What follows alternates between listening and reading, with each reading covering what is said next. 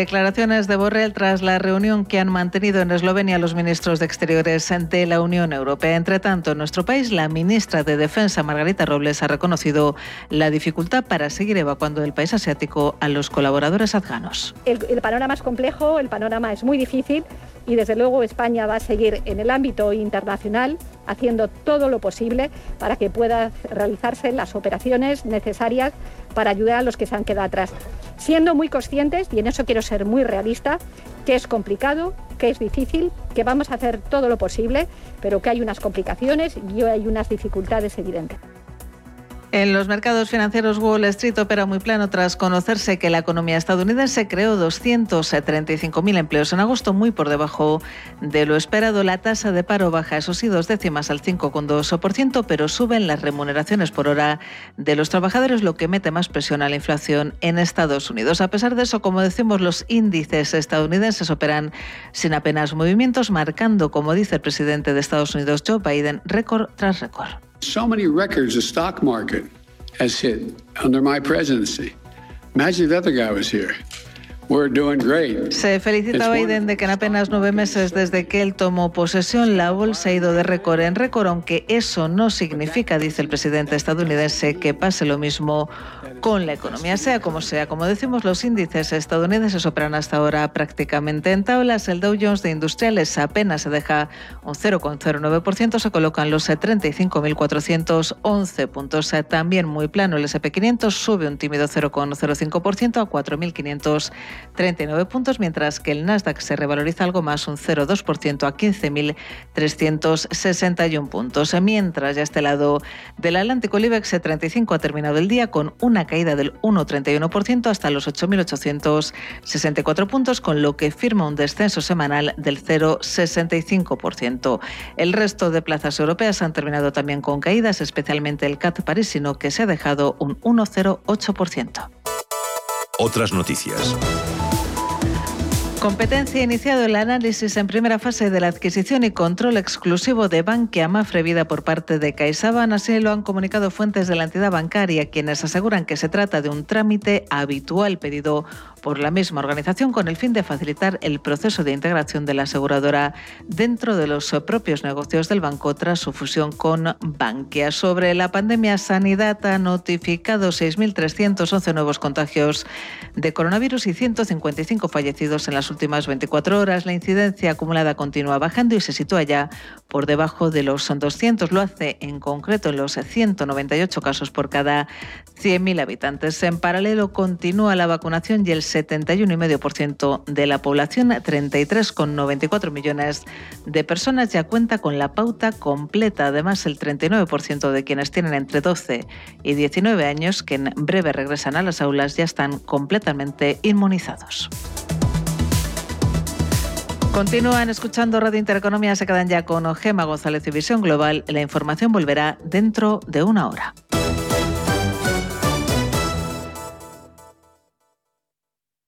Trabajo nuevo, otra casa. Si tu vida cambia de prisa, mejor renting. El nuevo renting de coches de Santander que se adapta a tu vida. Más fácil, incluye todo lo que necesitas. Más flexible, puedes modificarlo en caso de imprevistos. Y más libre porque disfrutas de tener coche sin comprarlo. Estrena coche con la confianza del Santander. Consulta condiciones en bancosantander.es.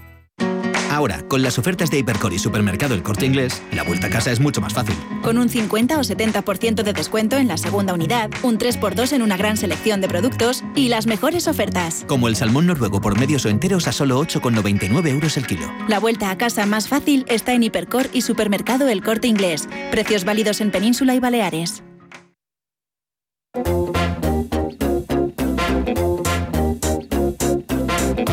Esto es Visión Global con Gema González.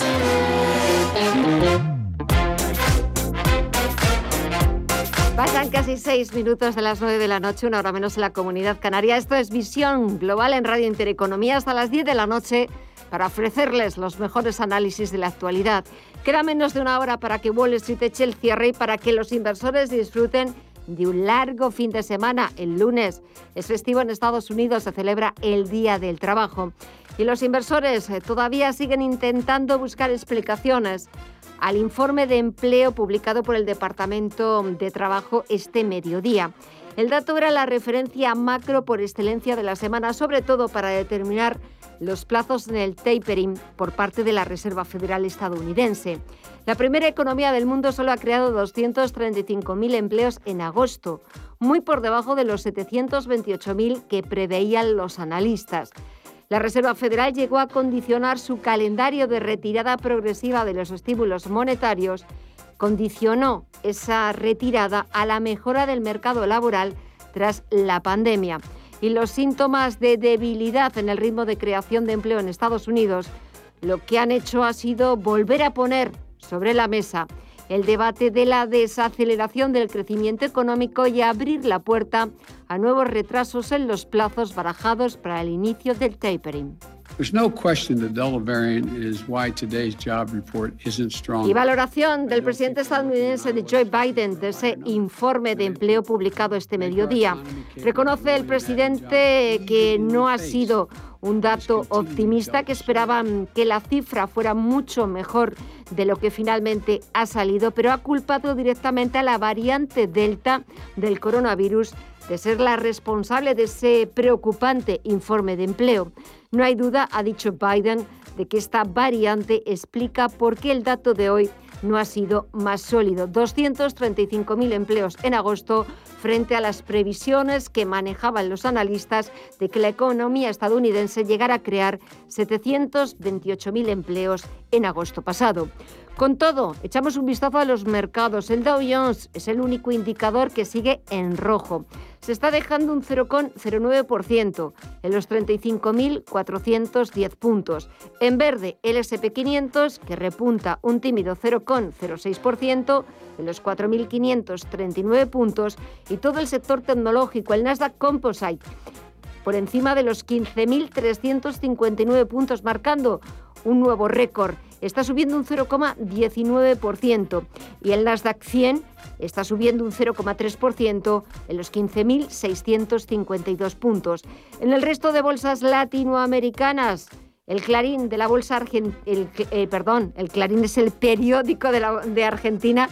Vamos con su índice bursátil, es el Merval de Argentina está bajando algo más de medio punto porcentual, igual que el Bovespa de Brasil, que retrocede un 0,17%. Siguen los números rojos en el IPSA de Santiago de Chile, un 0,16% abajo, o en el IPC de México, que se deja un 0,6%. Echamos también un vistazo al resto de mercados. Vamos a ver cómo se está cambiando el euro en tiempo real frente al billete verde, frente a la libra cómo está cotizando el precio del crudo, el precio del oro y también algunas de las principales criptomonedas. Mirella, ese tiempo real, cuéntanos.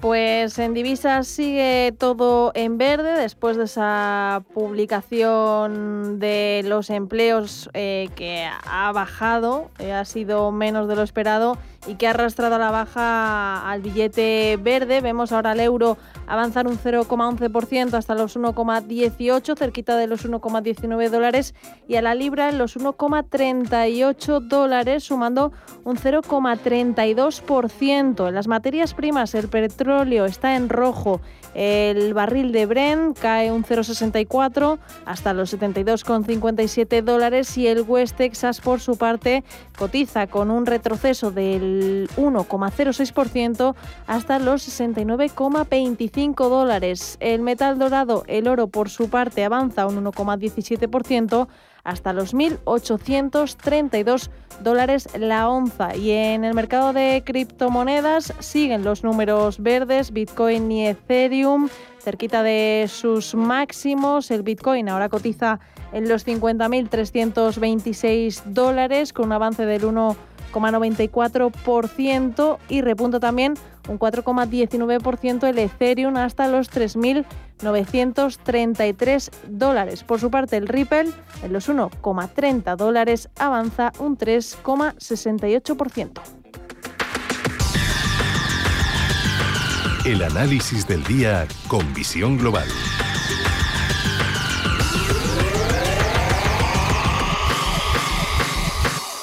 Y saludamos ya a Ricardo Giles, director de estrategia de TREA Asset Management. Ricardo, muy buenas noches y bienvenido.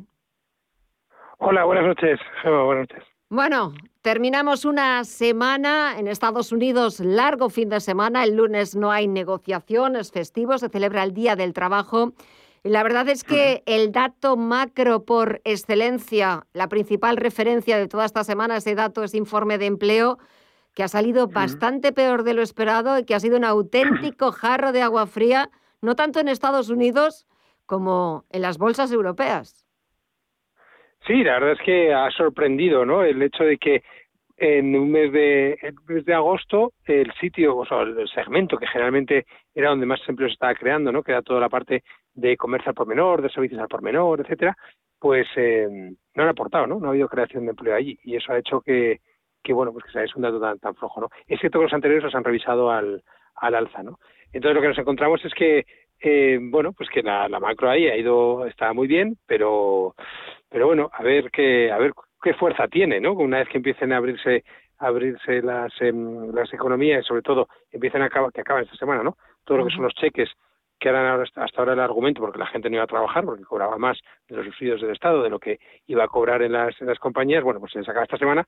Eh, entonces, bueno, pues veremos a ver cómo, cómo se va, se va ajustando esto. Pero sí que luego la señal que da es que bueno, pues igual el tercer trimestre no está siendo tan bueno, ¿no? sobre todo en la economía americana. Eh, no está siendo tan bueno y escuchaba antes al presidente estadounidense Joe Biden echar la culpa, culpar directamente a la variante Delta de que el informe de empleo no hubiera salido tal y como esperaba el consenso del mercado. estamos hablando de una previsión de 700, por encima de los 700.000 empleos y han sido 235.000. Claro, parece un dato flojo cuando ojalá en muchos países de Europa pudiéramos eh, crear doscientos y pico mil empleos al mes. Bueno, está claro, sí, eh, sí, sí, incluso teniendo en cuenta la dimensión de, Estados Unidos, ¿no? No, no, está, está, está claro. Lo que pasa, yo ahí apuntaría una cosa, y es que es cierto que durante el verano, pues hemos tenido, pues todo lo que ha pasado en Australia, ¿no? De otra vez las, las cuarentenas, etcétera, en Francia, pero pero que se está achacando muchas de las cosas malas de la macro, se están achacando la parte del COVID, ¿no? Y es cierto que hay una parte clara que es ahí, ¿no? Pero eso lo que también hace es que haya como un humo que tampoco permita ver realmente lo que es la situación real de la de las economías, ¿no? Que a lo mejor no es tan fuerte como como lo, están, no lo estamos lo estamos creyendo, ¿no? Y yo creo que eso es un poco lo que trasciende del dato de paro de hoy, ¿no? Que es como un toque de atención de, ups, ahora que tenían que empezar a, a, crearse empleo, eh, no está viendo. Es cierto, y apuntándolo de antes, ¿no? Que si no, está, si no hay tantos camareros, no hay tanta gente dedicada a la parte de servicios, es porque a lo mejor pues eh, no, no hay tanta demanda. Pero sin embargo, otras, otras encuestas que salen también de Estados Unidos es que eh, hay un montón de, de, de, demandas de empleo ¿no? por parte de las empresas que no se cubren. Así que todo todavía un poco confuso.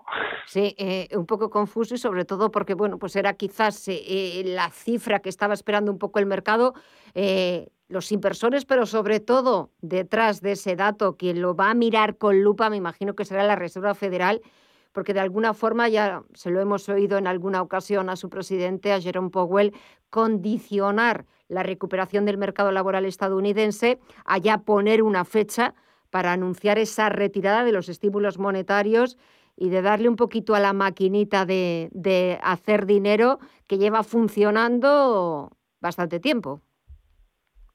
10 años, ¿no? Bueno, lo pararon un poco en el 17 y lo tuvieron que, dejar de hacer.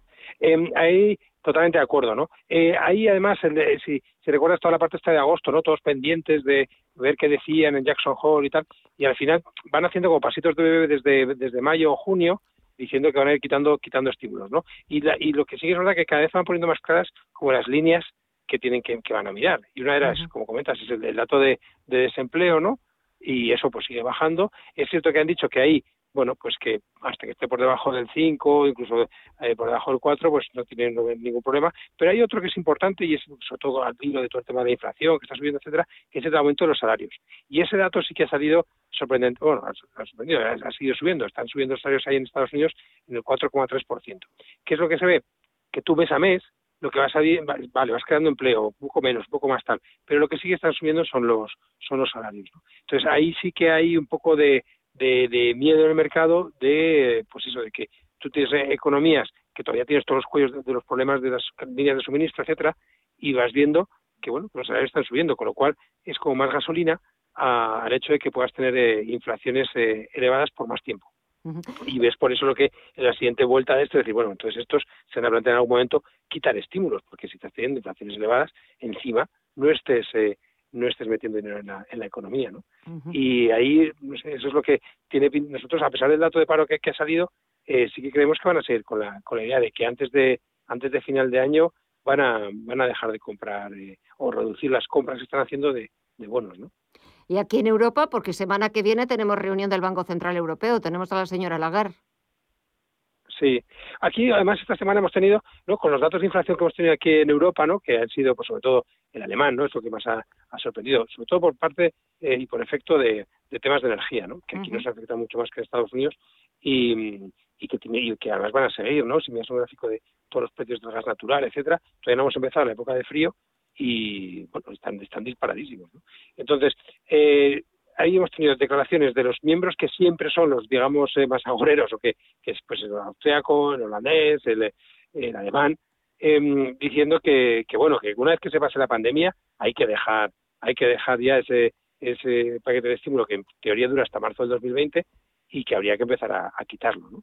Entonces han dicho que igual habría que empezar a quitarlo antes, ¿no? También sorprendió eh, em, eh, de Guindos, ¿no? vicepresidente, diciendo que, recordando, vaya, que el, el, argumento este que daban antes de verano, es decir, nosotros para empezar a quitar estímulo tenemos que tener el 70% de la población vacunada y un crecimiento económico estable, fuerte, tal cual. Bueno, esta semana hemos visto, ¿no? Las noticias que dabais de, de que todos los, o los líderes políticos europeos están celebrando que habían llegado al 70% de vacunación. Así que, bueno, todo este rollo, para introducirte un poco la conclusión, y es, eh, no creemos que vaya a hacer nada el ECB la semana que viene. Al final, pues irá haciendo pues también pasos de bebé para ir controlándolo. Y sobre todo lo que va a estar mirando, yo nosotros pensamos es no puedes empezar a quitar estímulos si ves que las spreads de la periferia con, con Alemania se disparan. ¿no? El spread español pues está en 70, ya más o menos ahí estable durante todo el año, entre 70, 60. El italiano también, pues ahí entre los 100. Entonces, ellos van a, yo creo que van a ir dando mensajes y mientras el mercado los vaya acogiendo y no haya aumento de los spreads, pues no pasa nada. ¿no? Pero de todas formas, eh, no creemos que hagan nada hasta marzo del año que viene. O sea, entonces preparando, pues sí, y la FED lleva, empezó mayo, junio, ahí dando los mensajes, ¿no? Junio, y lo hará pues probablemente en noviembre, con seis meses, pues si estos empiezan ahora, pues cuadra, ¿no? Para que sea para marzo cuando efectivamente lo hagan. ¿no? Lo que pasa es que es que lo van a hacer de golpe y, bueno, pues lo que haciendo con la lluvia, ¿no? Se va a ir, y ya, Ricardo, para terminar, ¿alguna recomendación? A ver, ¿dónde invertiríamos? ¿Qué es lo que aparece en el panorama de Tree Asset Management? ¿Qué os gusta? Nosotros eh, ahora estamos más, todavía no está centrada la estrategia, tal, pero vamos, de cara a lo que sería el mes de septiembre y sobre todo el cuarto trimestre del año, somos más de no, o sea, el riesgo que se tenga cogido porque se aguante, pero de no asumir más riesgo. Eh, eh creemos que, bueno, que estamos en la parte esto puede seguir tirando más, pero que no, no, no, no nos montaríamos en la, en, la montaña. Entonces seríamos más, más bien eh, cautos, ¿no? Entonces que aprovecharíamos subidas para a lo mejor reducir. ¿Dónde sí que vemos que merece la pena? Pues lo que, nosotros, nosotros estamos haciendo, ¿no? Y vamos a hacer las próximas semanas, pues, pues vamos a ir picoteando más a lo mejor sectores más defensivos, por ejemplo el farma. Pues hay cosas, ¿no? Que se han quedado un poco atrás y creemos que puede haber algo de, algo de interés. Luego también, con todo este tema de la pandemia, tal, etcétera, pues los mensajes que van a salir las próximas semanas creemos que van a ser positivos, en sentido de, bueno, de control, de tal, de cual, luego ya veremos el invierno. Entonces, hay toda la parte de aerolíneas y viaje en concreto, pues, pues, nos parece que puede ser interesante volver otra vez, que lo han hecho bastante mal durante todo el verano, entonces, bueno, que el dinero pueda volver otra vez para allá, ¿no?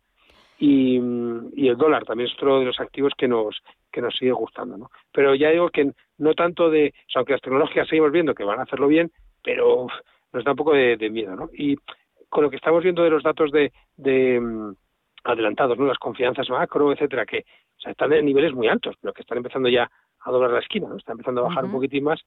Lo que viene después de eso son bajadas de estimaciones de beneficios. ¿vale? Y, bueno, pues eso habrá que, habrá que, entonces, de aquí a tres meses, eh, no sé, seguimos viendo que los mercados van, van, pueden estar más arriba, que el evento de riesgo claramente es eh, octubre, noviembre, o sea, sería el último trimestre, y que ahora asumir riesgo, pues eh, bueno, que a lo mejor no, merece no merece la pena. ¿no? Hay que tener en cuenta que es un año muy bueno. Entonces, mm. las entradas las vemos más del lado de cosas pues, más bien defensivas. O que se han quedado muy atrás, pues tipo aerolíneas, o bien farma, que son las cosas que se han quedado, que todavía son defensivas. Pues tomamos nota, nos quedamos con esas recomendaciones. Ricardo Gil, director de estrategia de TREA Asset Management. Ha sido un verdadero placer, creo que no habíamos coincidido hasta este momento. Muchísimas gracias y que disfrutes del fin de semana y hasta otra próxima ocasión. Un fuerte abrazo, Ricardo. Gracias, Gemma. Muchas gracias por la invitación. Buen fin de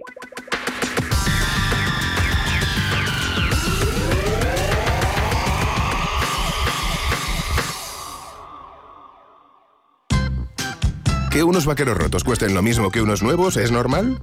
En Air Europa no sabemos qué es la nueva normalidad, pero con estos precios, lo normal es que vueles. España desde 14 euros, Caribe, Centro y Sudamérica desde 209 euros, precios por trayecto. Consulta condiciones en aereuropa.com. Air Europa, tú decides. Cada sábado, en Rienda Suelta, te contamos todo lo que se cuece en el panorama ecuestre. Deporte, actualidad, ocio, cultura, tradición, salud y mucho más. De 2 a 3 de la tarde, todos los sábados, en Radio Intereconomía, galopamos en las ondas con Rienda Suelta. Visión Global. Los mercados.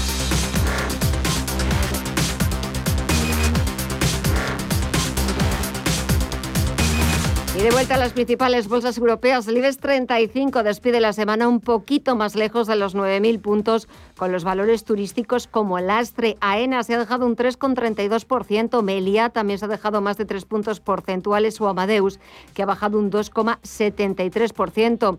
Han destacado entre los valores más penalizados este viernes. Fluidra corrige algo más de un punto porcentual pese a recibir el respaldo de los analistas de JP Morgan y tras la mejora de previsiones y su última compra en Estados Unidos. Farmamar, sin embargo, continúa sumando hoy algo más de un 2% en los 80,16 euros por acción. Ha sido uno de los dos títulos que han conseguido escapar de los números rojos. El otro, Solaria, que ha repuntado al cierre un 1,72%. En el mercado de la deuda pública, la rentabilidad del bono español a 10 años se acerca al 0,5%. 35%. Y un último apunte echando un vistazo a la agenda que nos depara el próximo lunes 6 de septiembre. Mireya, a ver, ¿qué hay en la agenda? Cuéntanos. Pues comenzaremos la semana con una jornada sin demasiadas referencias aquí en nuestro país, pendientes de la nueva reunión del Gobierno y los agentes sociales para estudiar la subida del salario mínimo interprofesional. Y además, los inversores estarán atentos a la confianza del consumidor de la eurozona de septiembre en un lunes donde no tendremos referencia de Wall Street cerrado por el Día del Trabajo en Estados Unidos.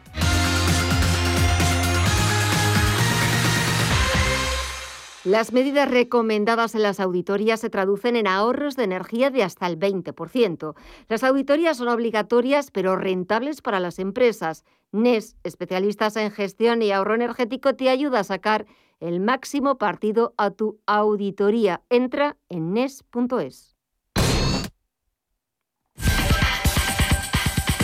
En Visión Global, las noticias empresariales. Fitch no cambia la calificación de Sabadell, la mantiene en triple B menos con perspectiva estable. Gracias a que la entidad ha mejorado dos factores que hasta ahora estaban en negativo, como son el Company Profile y el plan estratégico. La agencia de calificación, además, ha tenido en cuenta el contexto y las expectativas económicas de España y Reino Unido, donde Sabadell está presente con TBS. Día culmina con éxito la operación de refinanciación de la compañía. Gracias al aumento de capital en un importe total de 1.027 millones, junto con la liberación correspondiente de pasivos por 769 millones, la obtención de 258 millones de liquidez adicional y los compromisos de los acreedores indicados correspondientes de negociar de buena fe una extensión de las fechas de vencimiento de las líneas bilaterales que han contribuido a reforzar el patrimonio de día, alejándola de la causa legal de disolución por pérdidas. Más móvil arranca la macrofinanciación para la OPA de Euskaltel de unos 3.700 millones. Sus bancos de cabecera ya han sondeado el mercado para que la operación arranque en las próximas semanas. Este préstamo puente tiene un vencimiento extraordinariamente largo para este tipo de deuda de hasta 7 y 8 años. Los planes pasen por refinanciar este préstamo con una mezcla de bonos y de préstamos que colocará a inversores institucionales. Deutsche Bank es el banco que actúa como coordinador de estas emisiones de bonos. Competencia comienza el análisis en primera fase de la adquisición y control exclusivo de Bankia Mafre Vida por parte de CaixaBank. Se trata de un trámite habitual solicitado por la propia CaixaBank con el objetivo de aligerar el proceso de integración de la aseguradora en el negocio de seguros del banco, tras la fusión con Bankia y que ha implicado a su vez la ruptura entre Bankia y Mafre en el negocio de los seguros. La absorción de Bankia Mafre Vida por CaixaBank todavía no se ha cerrado, si bien podría producirse antes de que finalice el año. Y la CNMV lanza un plan de vigilancia especial para evitar la venta a granel de productos financieros. La misión es que los fabricantes y vendedores de productos financieros definan un público objetivo para ellos y una estrategia de distribución y que lo hagan bien. Entre los productos sujetos a esta gobernanza están los fondos de inversión, todos los derivados, incluidos los contratos por diferencias, las opciones y los futuros y los depósitos estructurados.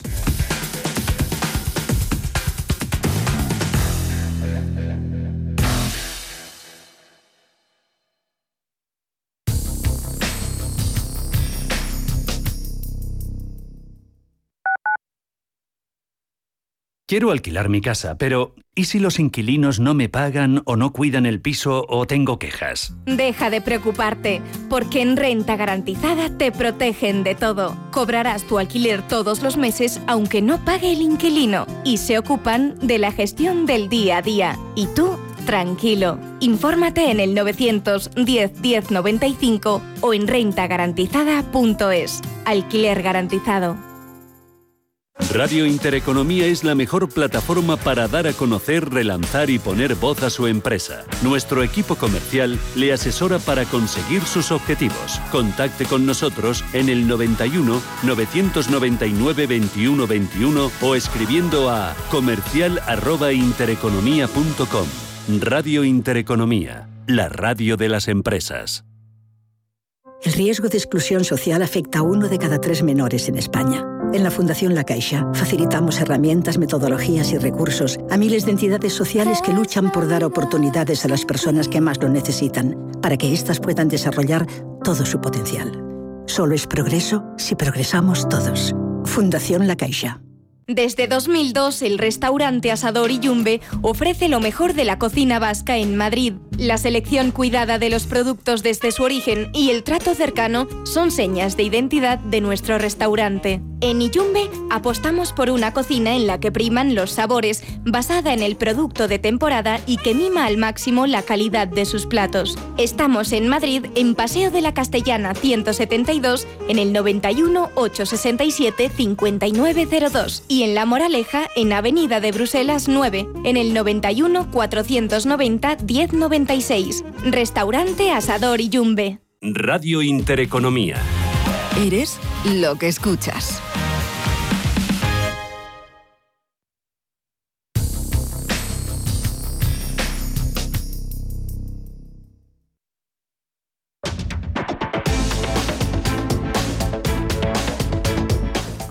Comenzamos nueva temporada en Visión Global hasta las 10 de la noche, pero seguimos conservando nuestros contertulios con los que hablamos del inicio del nuevo curso político. Este miércoles 1 de septiembre nos acompañaron Juan Iranzo, catedrático de Economía Aplicada de la UNED, Miguel Villarejo, de Actualidad Económica, y Rafael Moreno, CEO de la firma de consultoría de Values Corner. Con ellos charlamos sobre el precio de la luz, que ha vuelto a marcar nuevos máximos históricos, y el anuncio del presidente Pedro Sánchez de crear una comisión para estudiar posibles soluciones para el abaratamiento energético. También discutieron sobre la subida del salario mínimo, aunque vamos por partes. Lo primero, la luz. A ver, Juan, dice el presidente del Gobierno que están actuando para frenar de alguna manera esa escalada en los precios de la luz que parecía que en los meses de julio y agosto era cuando había alcanzado ese pico, pero estamos viendo que no, porque mañana se vuelve a alcanzar un nuevo récord, 140 euros al megavatio hora. Hombre, si estuvieran actuando, eh, el resultado sería perverso, eh, porque evidentemente estamos hablando de un crecimiento espectacular de casi el 300% respecto a hace año y medio. Y eso significa dos cosas. Una, eh, que el poder adquisitivo de los ciudadanos se reduce significativamente porque repercute directamente en nuestros bolsillos, pero también otro asunto muy preocupante. Significa porque es más cara que en otros países que perdemos competitividad. ¿Y cuáles son las razones y lo que tenía que hacer el señor Sánchez? Bueno, pues evidentemente que yo sepa no está haciendo nada de eso. En primer lugar, hay que tener en cuenta que la tarifa eléctrica recoge una serie de recargos que son ineficiencias que tendrían que ir, si se considera que hay que pagarlos, con cargo a los presupuestos, como por ejemplo el déficit de tarifas. En segundo lugar, se habló de bajada de impuestos, que es lo único que yo sepa que han hecho. Solo para algún bloque se ha establecido una bajada del IVA al 10%. Por otro lado, hay que tener en cuenta que no se está haciendo nada respecto al parque. ¿Por qué? Porque lo que podía hacer inmediatamente ya para abaratar la energía eléctrica el, gobierno es eh, precisamente cambiar el sistema de cálculo de tarifas, porque yo creo que en este momento lo que estamos haciendo es todo el menú, lo estamos pagando todos los platos a precio de langosta, eh, siempre al precio del kilovatio más caro. Bueno, yo creo que lo que hay que establecer, como hacía el Banco de España hace años, cuando la subasta de dinero, que hay que remunerar al precio al que va cada una de las energías y luego calcular un coste medio ponderado.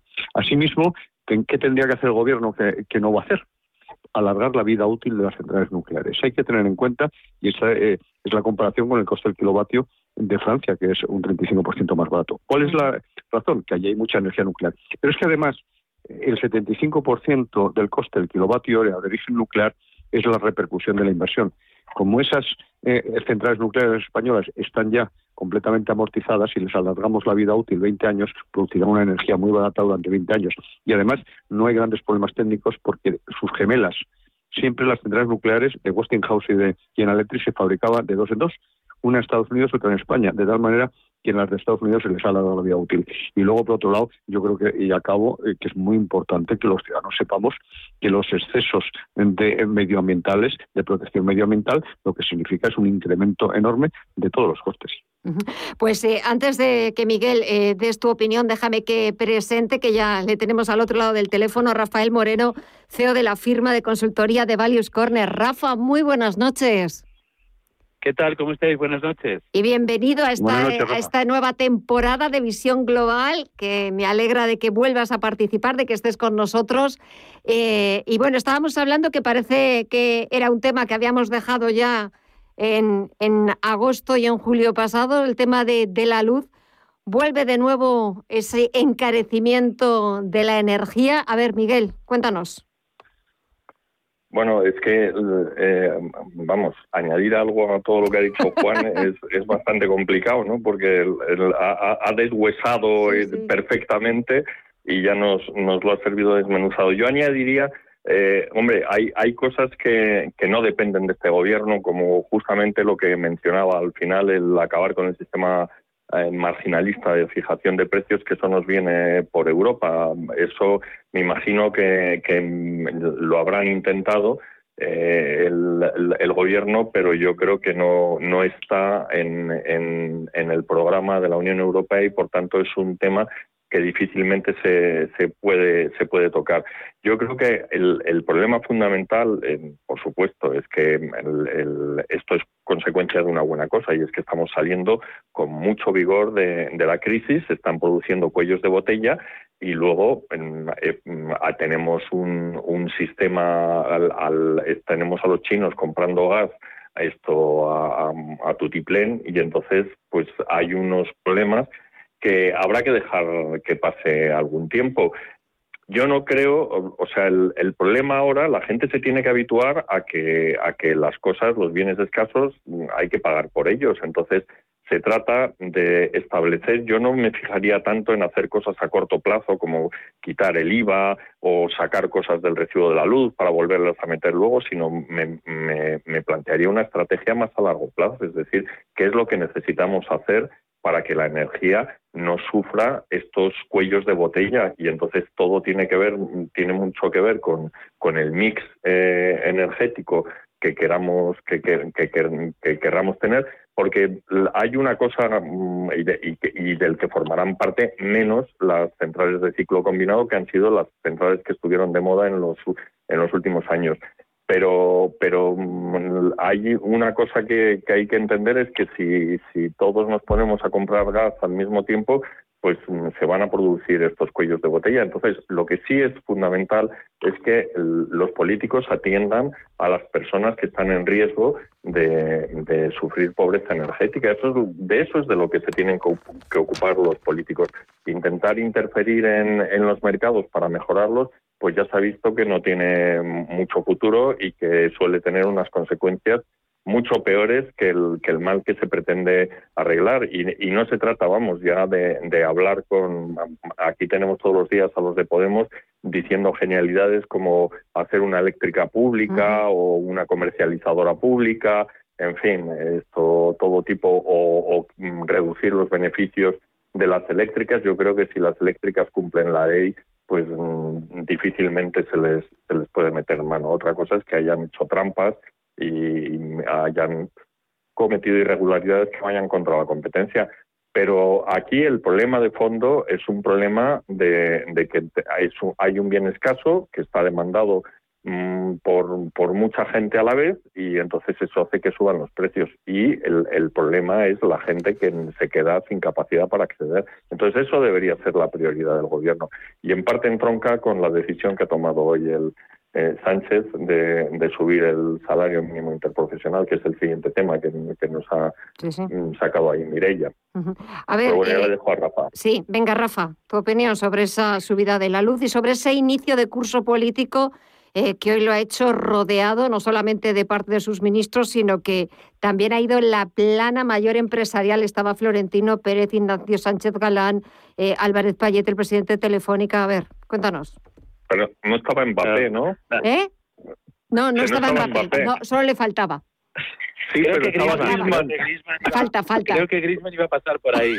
creo que Griezmann iba a pasar por ahí. que nada, en caso de, la energía que habéis comentado ya todo estupendamente bien, simplemente, eh, bueno, pues poner la mención un poco en la derivada de, del precio de, la electricidad y, de la energía, ¿no? La derivada que, no sé, ayer veía un análisis de, o hablaba eh, el presidente de la Asociación de Lavanderías y Tituladerías.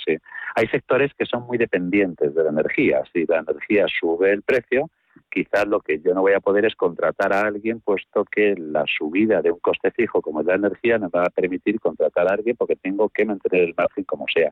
Eso es lo positivo, que yo no pueda contratar a alguien. Fíjate que esto sea lo positivo. Lo negativo es que si me sube el precio de la energía, como me está subiendo en algunas pymes o sectores muy dependientes, a lo mejor voy a tener que desprenderme de alguien y esto es mucho más negativo que no poder contratar, el tener que despedir. Por lo tanto, muchas veces en los medios de comunicación, en los titulares, en las noticias, en el telediario de las nueve, lo que vemos siempre son los sufridos consumidores que en nuestros hogares vamos a tener que pagar más por la luz.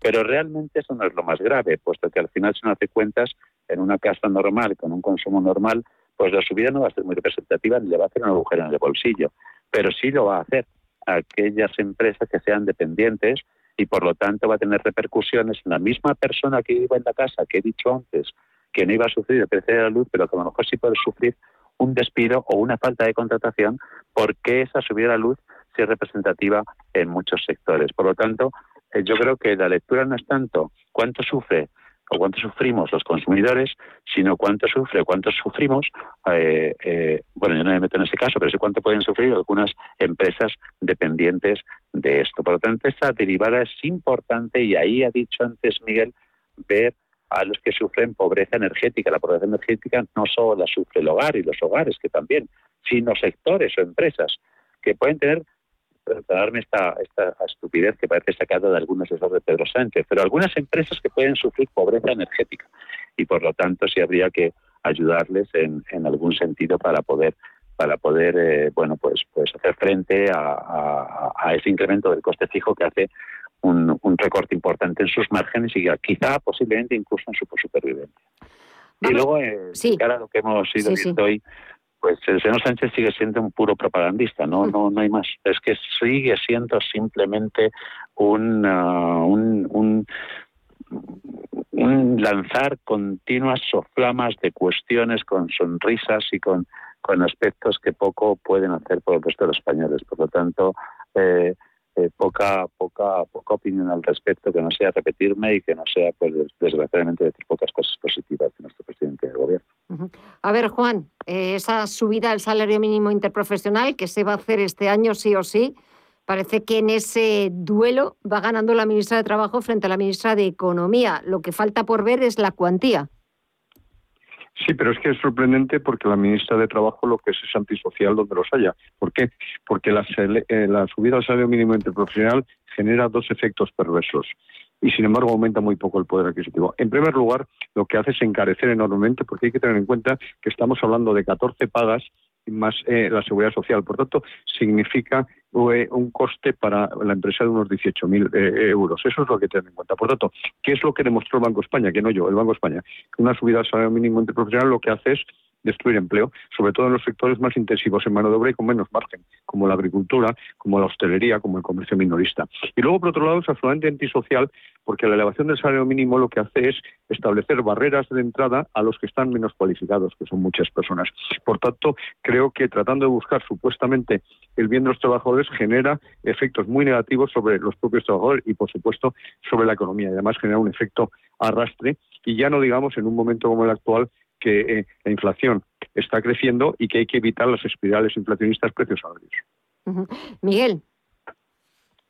Hombre, esto evidentemente es una medida de, Pedro Sánchez, eh, digamos, salomónica, con lo cual va a conseguir que esté todo el mundo enfadado, porque eh, los expertos recomendaban, es verdad, la subida, hay muchos estudios sobre el impacto de, la de, las subidas del salario mínimo en el empleo y, y, además es un tema que se presta mucho a los estudios, digamos, empíricos, porque en Estados Unidos los estados adoptan y no adoptan simultáneamente, entonces puedes comparar lo que pasa en las empresas que están en, que están cerca, pero pero no en estados diferentes, etcétera, etcétera. Entonces, bueno, los expertos dicen si hay de lo que se trata es de ir viendo qué es lo que pasa. Entonces, usted hace una subida pequeña y ve qué impacto tiene en el empleo.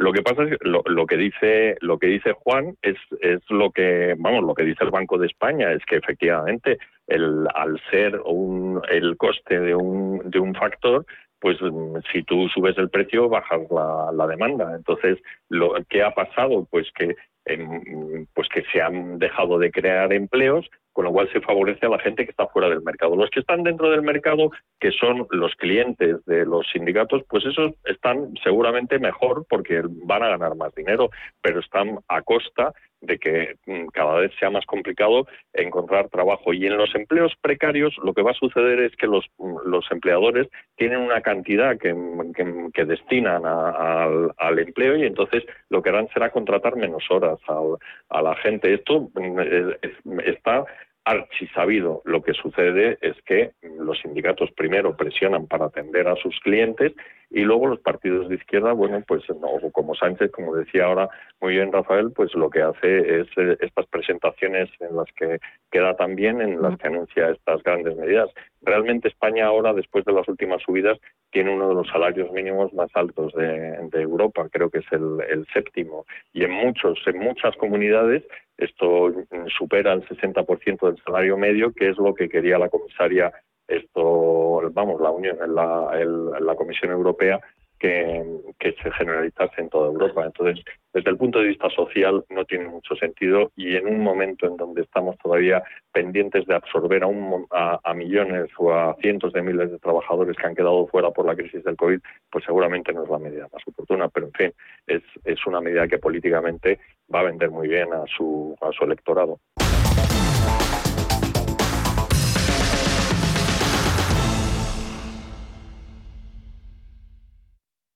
Si estás pensando en comprar una casa, entra en cuchabank.es y accede a nuestra oferta hipotecaria. Cuchabank, el banco de tu nueva casa.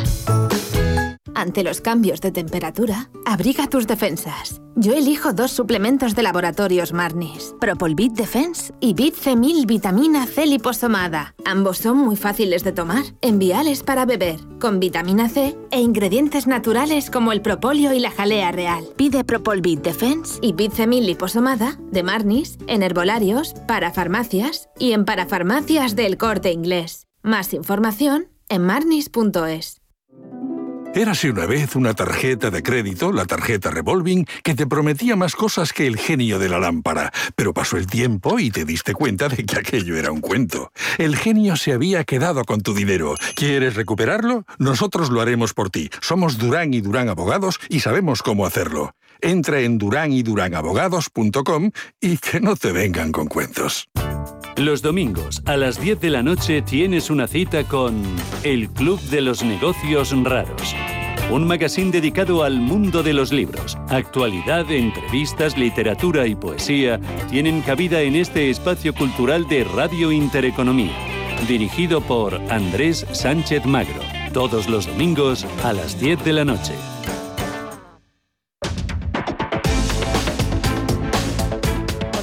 Con el repaso a los mejores momentos de tertulia. Ya habíamos recordado lo que nos contaron Juan Iranzo, Miguel Villarejo y Rafael Moreno sobre el nuevo curso político, sobre los récords del precio de la luz y la subida del salario mínimo. Y con nuestros tertulianos de los jueves, Guillermo Santos de IDEN Global e Íñigo Petit de iCapital, charlamos más de mercados y del tapering. Los expertos ya le están poniendo fecha, diciembre. Y ahora hablemos de, bancos centrales, hablemos de inflación, porque ya parece que están varios expertos poniendo fecha a ese tapering. Diciembre antes de final de año. A ver, Íñigo.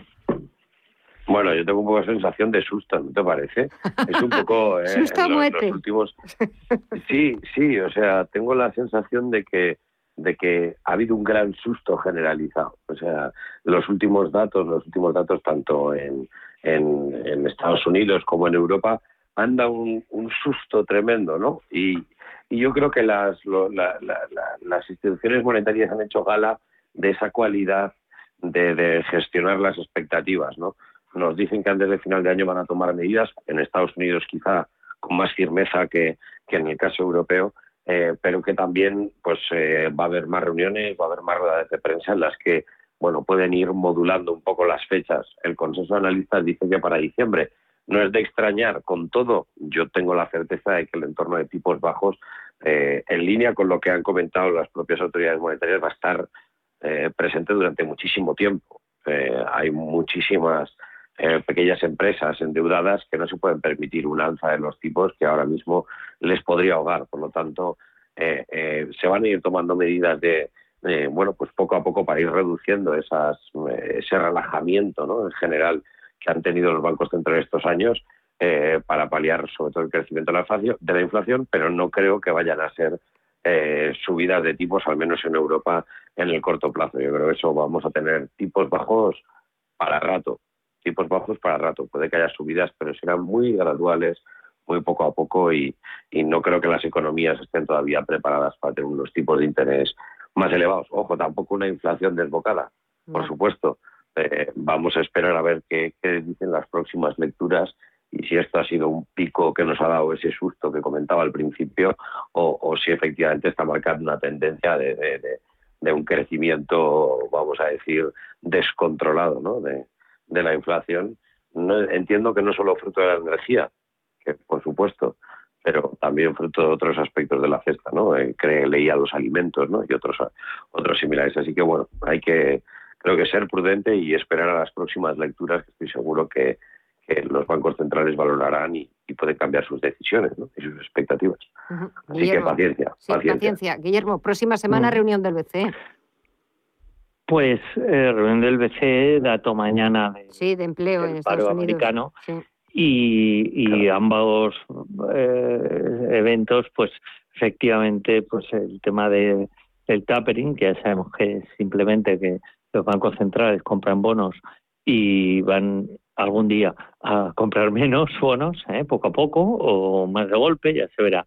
Entonces eso, pues depende de... En Estados Unidos sobre todo depende del paro. Eh, porque al final eh, la política monetaria eh, americana tan laxa, tan, tan abierta y con tipos tan bajos y comprando bonos y echando la curva de tipos de interés hacia abajo de los distintos plazos, la curva de tipos de interés, no olvidemos para nuestros oyentes, se forma uniendo los tipos de cada plazo, ¿eh? con, con, su, con su, los tipos de interés con cada uno de sus plazos, mejor dicho. Entonces, claro, al comprar bonos la Reserva Federal, pues, pues la curva baja porque el precio del bono sube y la, rentabilidad baja es inversa, siempre matemáticamente inversa. Entonces, pues eso es bueno, sí, porque abarata el coste de financiación y demás, especialmente en Estados Unidos, que los préstamos están muy ligados a los plazos correspondientes de los tipos de interés. No es como en España, que siempre acostumbramos, y en Europa en general, al Euribor año, ¿no? En Estados Unidos no. Pides un préstamo cinco años, eh, la referencia suele ser el, tipo 5. Entonces, ¿eso hará subir los tipos en Estados Unidos? Pues que los haga subir. Que compre menos bonos la Reserva Federal, yo creo que no va a pasar nada. Está más que descontado. Que lo haga poco a poco, eso sí. Pero bueno, no, no, no va, estimo, a comportar efectos muy negativos en los mercados. En Estados Unidos, eh, aparte que vienen de los infiernos, los tipos en Estados Unidos están bajísimos, los, los modelos de descuento de beneficios de la bolsa americana con tipos al 2% del bono de 10 años siguen dando un estándar pulsa a 5.000 puntos, lo cual es 10% más o menos por encima del nivel actual, con lo que no debería, repito, sufrir mucho el mercado de renta variable porque el tapering, la no compra o la compra de menos bonos por parte de la Fed, se, se lleve a cabo lo cual es razonable porque los, bancos centrales no tienen un balance infinito. ¿eh? Eso por un lado. Por, el lado del Banco Central Europeo, pues ya veremos. Eh, el Banco Central Europeo, como en otras fases de la economía eh, relativamente recientes, durante el 2012-2015, pues va un poquito por detrás de la Fed americana. Entonces el Banco Central Europeo probablemente mantenga las compras de bonos durante más tiempo que la Reserva Federal los tipos de intervención que están, sí, no regulados por el mercado, sino sí regulados por la autoridad monetaria, por el regulador, por el Banco Central, estos van a seguir, como decía Íñigo, bajos sin edie. En Europa, bueno, eh, IVA de SUA, eh, vamos, eh, mucho, mucho tiempo, pero es que en Estados Unidos también. En Estados Unidos igual les queda año y medio como mínimo de estar como están. Y este es, a mi juicio, el panorama. Eh, Íñigo, a ver, ¿cómo se presenta este nuevo curso político, económico? A ver, para terminar, nos quedan pues nada, cuatro o cinco minutos, venga. Eh, pues la verdad, yo, fíjate, hay una...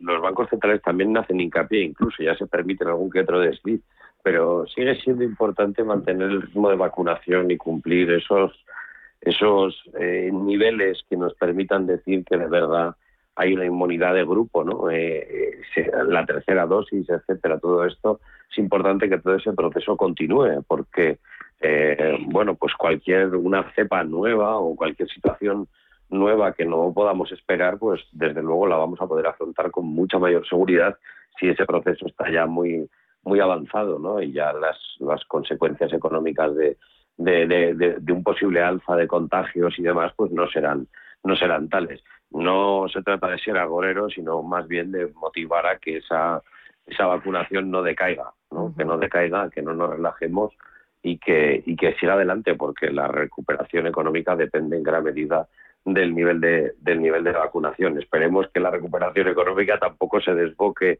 eh, en línea con la inflación, que es verdad que asusta un poco ¿no? el ver estos niveles de inflación y lo rápido que ha crecido. Si no recuerdo mal, estábamos en niveles de 2011 eh, de, de, máximos, ¿no? De una época realmente inflacionaria eh, y hacía mucho tiempo que no la veíamos en ese nivel, Por lo tanto, bueno, pues asusta un poco, pero bueno, lo importante es que los inversores, que es al final siempre las personas que más nos preocupan en el programa, tienen que darse cuenta que, que es, es fruto de una recuperación económica. Yo no me asustaría mucho por una inflación elevada, siempre y cuando los datos de recuperación económica y de empleo y de, en fin, de otras variables macroeconómicas sigan acompañando. ¿no?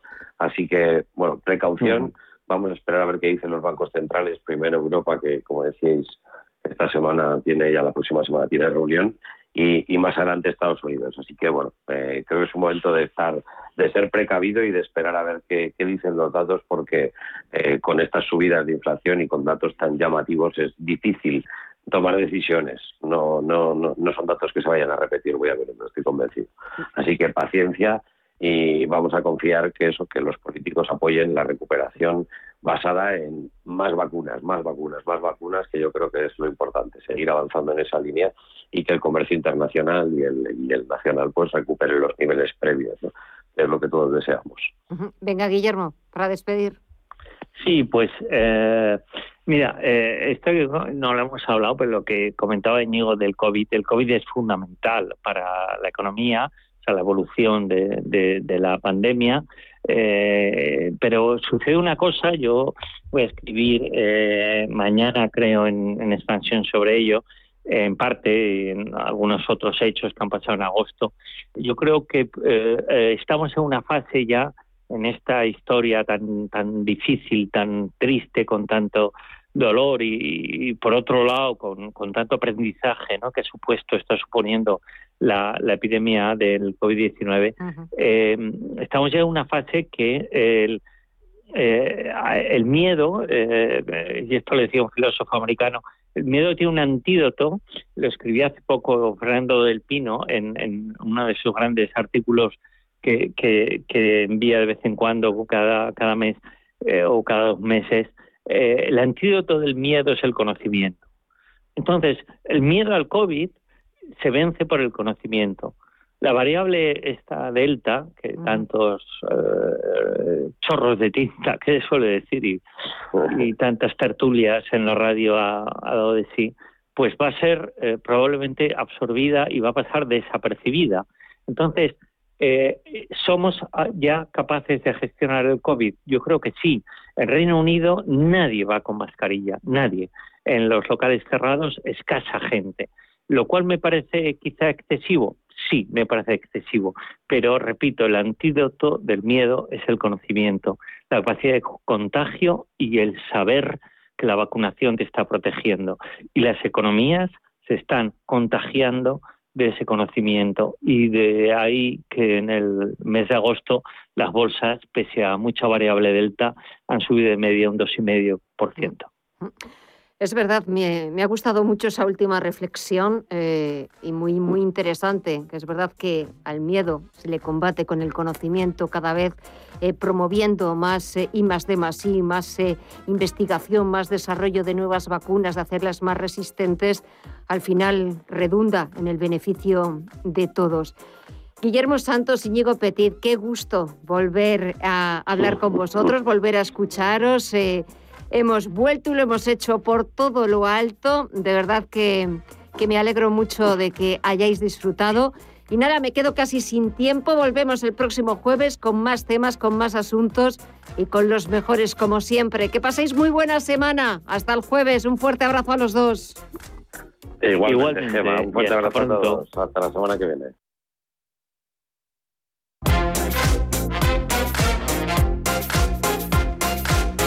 Y así ponemos punto final a esta edición de viernes de Visión Global. Desde este miércoles arrancamos nueva temporada de 8 a 10 de la noche, de lunes a viernes, aquí en Radio Intereconomía, en Visión Global. Gracias a nuestros tertulianos, a nuestros analistas, a nuestros expertos por compartirnos sus opiniones y gracias también a ustedes por seguirnos y por escucharnos. Que disfruten del fin de semana y nosotros volvemos el lunes puntuales a partir de las 8 de la tarde. Disfruten del fin de semana. Gracias y hasta el lunes.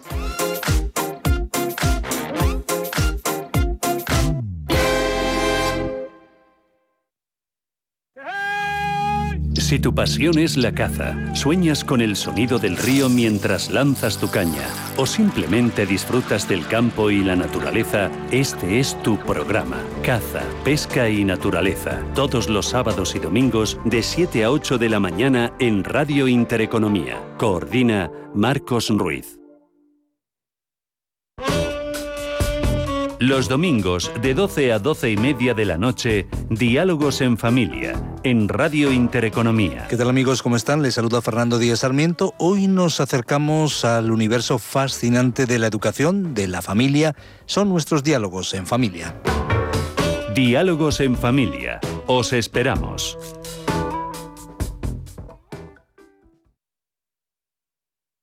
Protegidos Radio, todos los martes de 2 a 3 de la tarde en Radio Intereconomía con Pedro Gómez, tu director de seguridad. Hablaremos de la prevención, la seguridad y la protección de las familias, el hogar y las empresas. Escúchanos, queremos protegerte.